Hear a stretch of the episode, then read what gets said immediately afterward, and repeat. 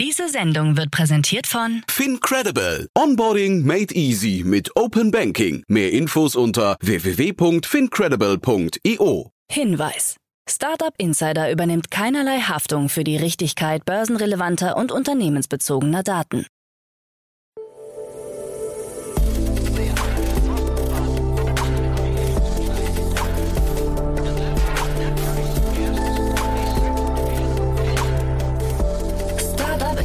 Daily. Morgen Update. Guten Morgen und willkommen zu Startup Insider Daily am Morgen. Am Mikrofon ist Michael Daub. Wir haben den 24. Oktober und jetzt kommen erstmal die Tagesthemen im Überblick. Camplify übernimmt Paul Kemper. Alan Varr entlässt ein Drittel der Belegschaft. So viel Überstunden wie nie und Snap mit deutlichen Verlusten. Tagesprogramm.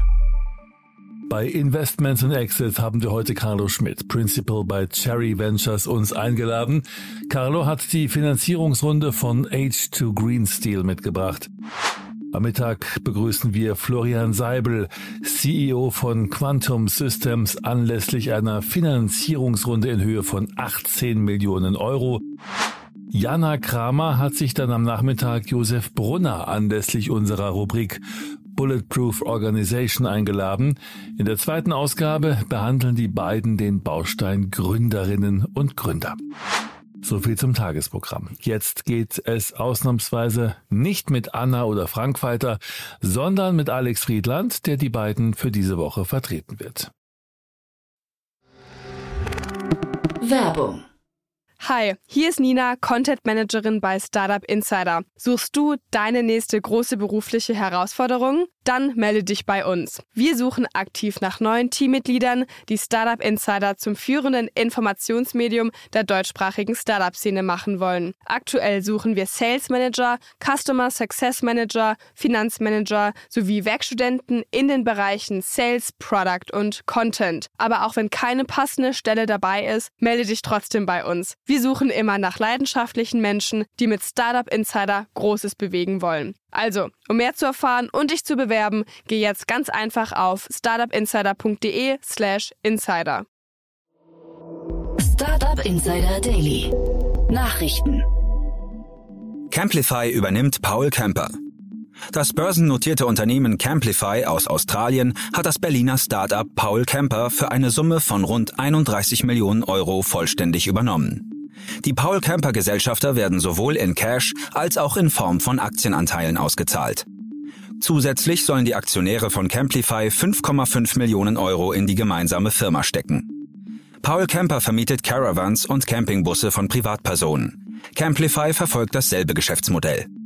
Das Unternehmen wurde 2013 von Dirk Fese gegründet, der es drei Jahre lang ohne fremdes Kapital aufgebaut hatte. In späteren Finanzierungsrunden wurden dann mehr als 15 Millionen Euro in Paul Camper investiert.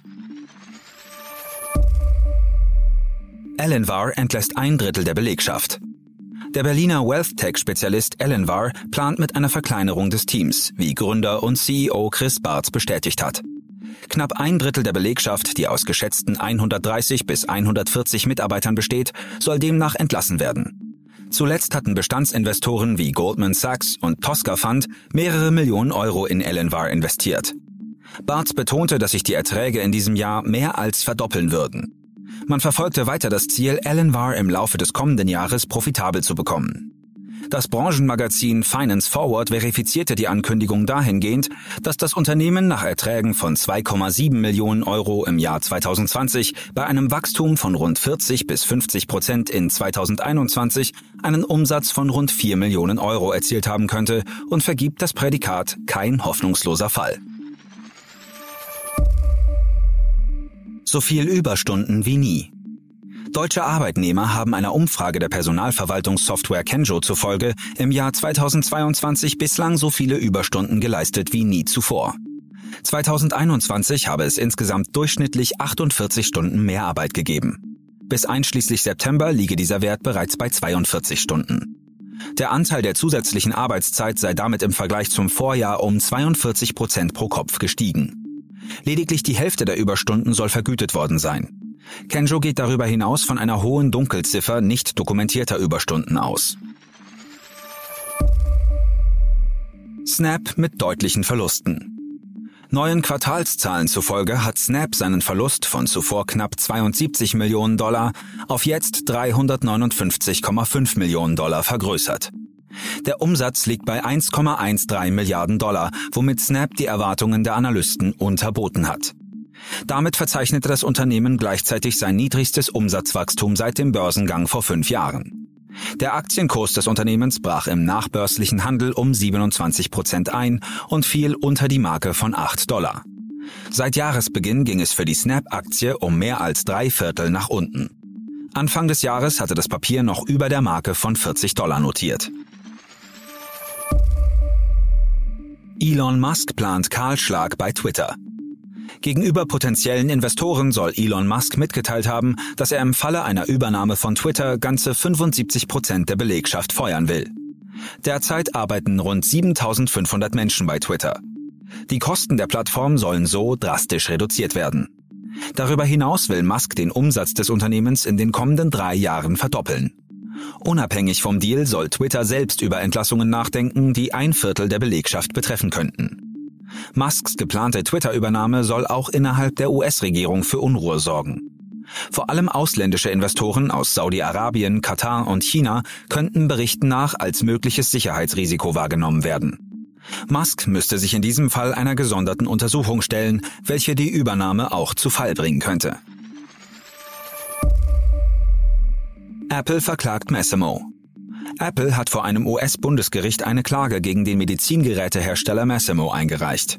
Dem Konzern zufolge hat Massimo bei seiner Smartwatch W1 Healthwatch unter anderem die Gesundheitsüberwachungstechnologie von Apple übernommen. Auch soll sich Massimo stark bei Apple orientiert haben, wenn es um das Design des Gehäuses und das des Ladegerätes geht. Massimo wiederum hatte Apple 2020 wegen Patentverletzungen verklagt und Apple bezichtigt, Geschäftsgeheimnisse gestohlen zu haben. Dabei ging es unter anderem um die Messung der Herzfrequenz und des Blutsauerstoffgehalts. Massimo hatte damals von der US-Regierung sogar einen Importstopp betroffener Apple-Uhren gefordert. In einer ersten Reaktion sprach Massimo daher von einer Retourkutsche.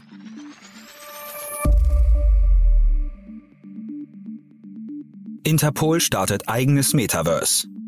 Auf der 90. Interpol-Generalversammlung in Neu-Delhi hat die Strafverfolgungsbehörde ihr eigenes Metaverse präsentiert, das bereits voll funktionsfähig ist. Nutzer können hier unter anderem an forensischen Untersuchungskursen teilnehmen.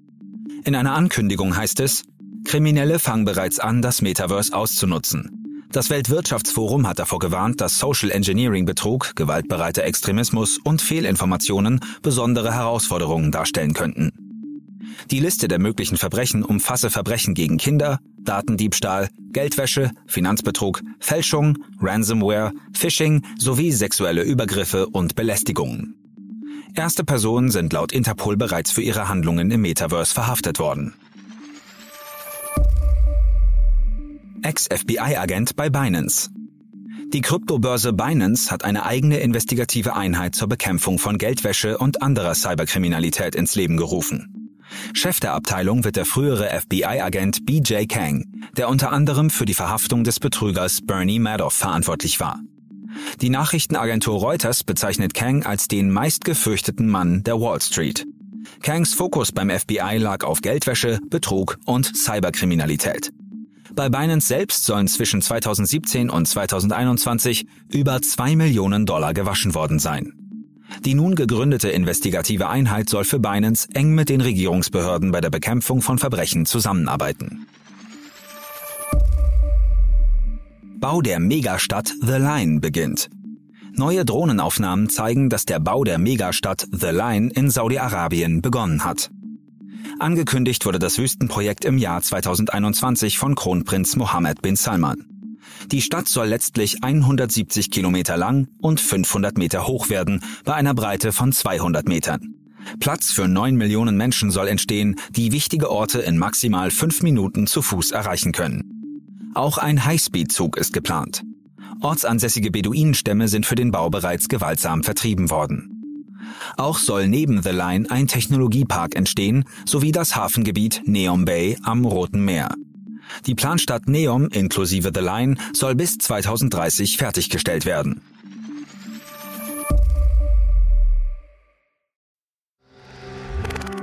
Werbung Hi, ich bin Paul, Product Manager bei Startup Insider und hier, um dir kurz unser Podcast-Verzeichnis vorzustellen. Mit einer wachsenden Liste von bereits über 10.000 Episoden ist unser Podcast-Verzeichnis die größte Sammlung deutschsprachiger Podcasts rund um die Themen Unternehmertum, Technologie, Digital Marketing und mehr. Nutze jetzt die verschiedenen Filter, um Podcasts zum Beispiel nach ihrem Themenschwerpunkt, Gästen oder Erscheinungsdatum zu sortieren, damit du genau das findest, was dich interessiert. Also, wenn das was für dich ist, dann besuche jetzt ganz einfach unsere Plattform auf startupinsider.de/slash insider. Startup Insider Daily. Kurznachrichten. Im Alter von 78 Jahren ist der Red Bull-Gründer Dietrich Mateschitz nach einer kurzen, schweren Krebserkrankung gestorben. Dies teilte das Unternehmen mit. Mateschitz hatte Red Bull im Jahr 1984 zusammen mit der thailändischen Familie Joetea gegründet. Er galt als reichster Österreicher. Der Gründer der Fitnessstudio-Kette McFit, Rainer Schaller, wird als vermisst gemeldet. Er war offenbar an Bord eines Privatflugzeugs, das vor der Küste von Costa Rica abgestürzt ist. In dem Flugzeug waren fünf Passagiere und ein Pilot, insgesamt sechs Menschen, so der Direktor der zivilen Luftfahrtbehörde Costa Ricas. Die Küstenwache hat Teile des Rumpfes, Sitze und mehrere Gepäckstücke gefunden. Auch zwei Leichen konnten bislang geborgen werden. Das deutsche Kryptounternehmen Bitcoin Group will das Münchner Bankhaus von der Hyde übernehmen. Verhandlungen dazu laufen bereits seit dem Sommer, heißt es. Im Gespräch sei eine Übernahmesumme in Höhe von rund 20 Millionen Euro, sofern die Finanzaufsicht BaFin nach der Prüfung des Käufers im Rahmen eines Inhaberkontrollverfahrens keine Einwände vorbringt. Zur Bitcoin Group gehören bitcoin.de und die Futurum Bank. Berichten zufolge arbeitet Samsung an einer Augmented Reality Brille. Bereits vor einem Jahr war ein erstes Entwicklerkit zu einer AR-Brille aufgetaucht. Dabei könnte es sich um ein Vorseriengerät handeln, das in Konkurrenz zu Apples Brille treten könnte, die vermutlich im kommenden Jahr erscheint. eBay untersagt den Verkauf von Halloween-Kostümen, die an den Serienmörder Jeffrey Dahmer angelehnt sind. Die Taten Dahmers waren unlängst Gegenstand der gleichnamigen True Crime-Serie auf Netflix. Dies gilt mit 3,66 Milliarden Streaming-Minuten in nur einer Woche als zweiterfolgreichster Start auf Netflix. Nur die vierte Staffel von Stranger Things war zum Start mit einer Sehdauer von 5,14 Milliarden Minuten noch erfolgreicher. Das waren die Startup Insider Daily Nachrichten für Montag, den 24. Oktober 2022. Startup Insider Daily Nachrichten. Die tägliche Auswahl an Neuigkeiten aus der Technologie- und Startup-Szene. Das waren die Nachrichten des Tages, moderiert von Alex Friedland. Dafür vielen Dank. Jetzt enden wir erst einmal für den Moment. Schaut ansonsten gerne bei Investments und Exits vorbei. Dort begrüßen wir heute Carlos Schmidt, Principal bei Cherry Ventures. Am Mikrofon war Michael Daub. Ich hoffe, wir hören uns später wieder. Habt einen guten Morgen und bis dahin.